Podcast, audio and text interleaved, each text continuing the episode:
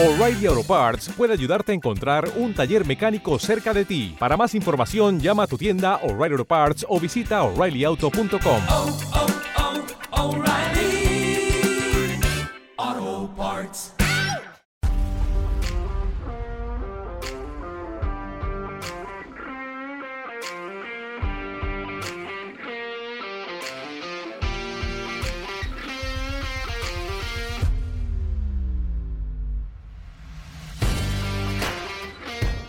Dicen que el fútbol es un estado de ánimo y nosotros podemos confirmarlo. La liga llega a su fin, pero aún queda una apasionante semana de fútbol por delante, el playoff. ¿Qué pasará en el ascenso a Primera División?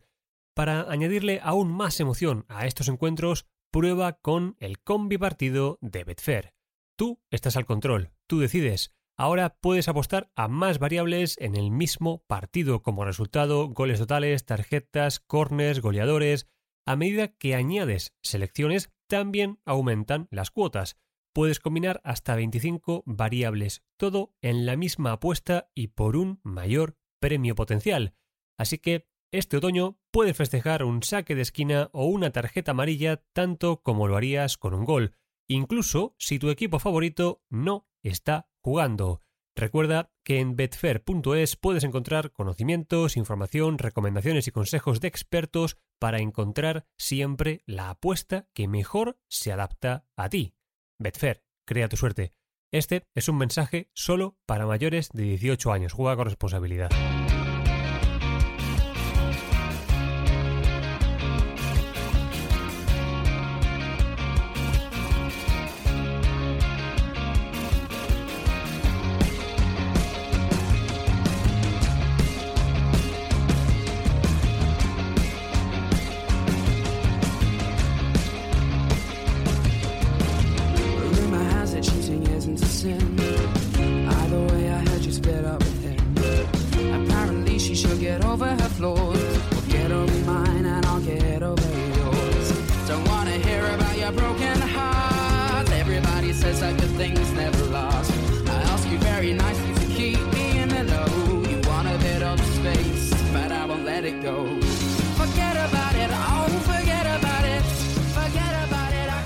Muy buenos días, muy buenas tardes, sed bienvenidos en una edición más, en otro programa más, a La locura de Bielsa. Un cordial saludo del que os habla, José María Saiz.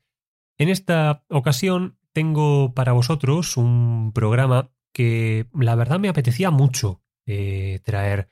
Es eh, una de las páginas más negras de la historia grande del fútbol y es que eh, la tragedia de Heysel no es la tragedia más grande que ha habido en, en, la historia, no fue la primera vez en la que aficionados murieron al ir a ver un partido de, de, fútbol y por supuesto tampoco fue la última, pero me parece que, que algo así tuviera lugar ni más ni menos que en la final de una Copa de Europa, le da un peso eh, lo suficientemente importante como para, eh, digamos, arrancar eh, este pequeño estudio o esta pequeña seguidilla de programas que quiero mmm, dedicar a hablar no solo de tragedias, sino de la evolución de cómo vamos a los estadios, qué hacemos dentro, qué hacemos fuera, qué se puede hacer, qué no se puede hacer.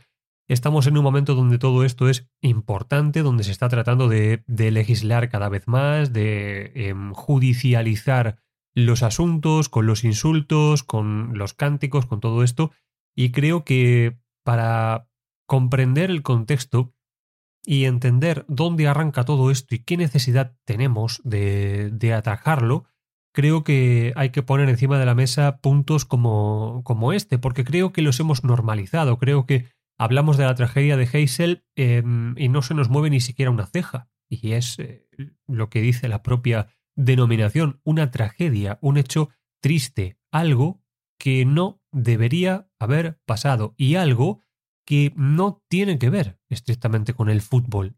Es eh, algo que va con el ser humano, es algo que va con las concentraciones, es algo que va con eh, las expresiones de violencia y de la parte más animal en el mal sentido de la palabra que tiene nuestra especie, eh, haya, mientras tanto, jugándose un partido de fútbol o no lo haya, ¿no? Pero claro, para hablar de Hazel, eh, podríamos simplemente decir el número de muertos, eh, lo que pasó en aquel partido y, y cerrar, pero yo creo que uno de los puntos más importantes de la locura de Bielsa y por lo que creo que seguís escogiendo este, este podcast casi tres años después de que naciera es porque no nos vamos a quedar en lo evidente, vamos a bucear un poquito en el contexto. Veréis, em, la tragedia de Hazel no se produjo en el Reino Unido. Yo sé que al decir Hazel eh, nos parece un nombre como muy indeterminado de Pirineos para arriba. Vaya uno a saber dónde está eh, Hazel, porque no es ni siquiera el nombre de, de una ciudad, pero Hazel es un barrio de Bruselas, ¿no? A pesar de esto, eh, lo que tenemos que narrar y lo que tenemos que investigar no tiene tanto que ver con Bélgica como con el Reino Unido. Y es que los años 80 en el Reino Unido fueron muy movidos. Esta era la época de, de Margaret Thatcher en el poder, eh, llegó al poder en 1979. Recordemos que fue la primera mujer en la historia del Reino Unido en detentar el cargo de primera ministra. Eh, bajo su mandato se produjo, por ejemplo, eh, la victoria. ¿Te está gustando este episodio? Hazte fan desde el botón Apoyar del podcast de Nivos. Elige tu aportación y podrás escuchar este y el resto de sus episodios extra. Además, ayudarás a su productor a seguir creando contenido con la misma pasión y dedicación.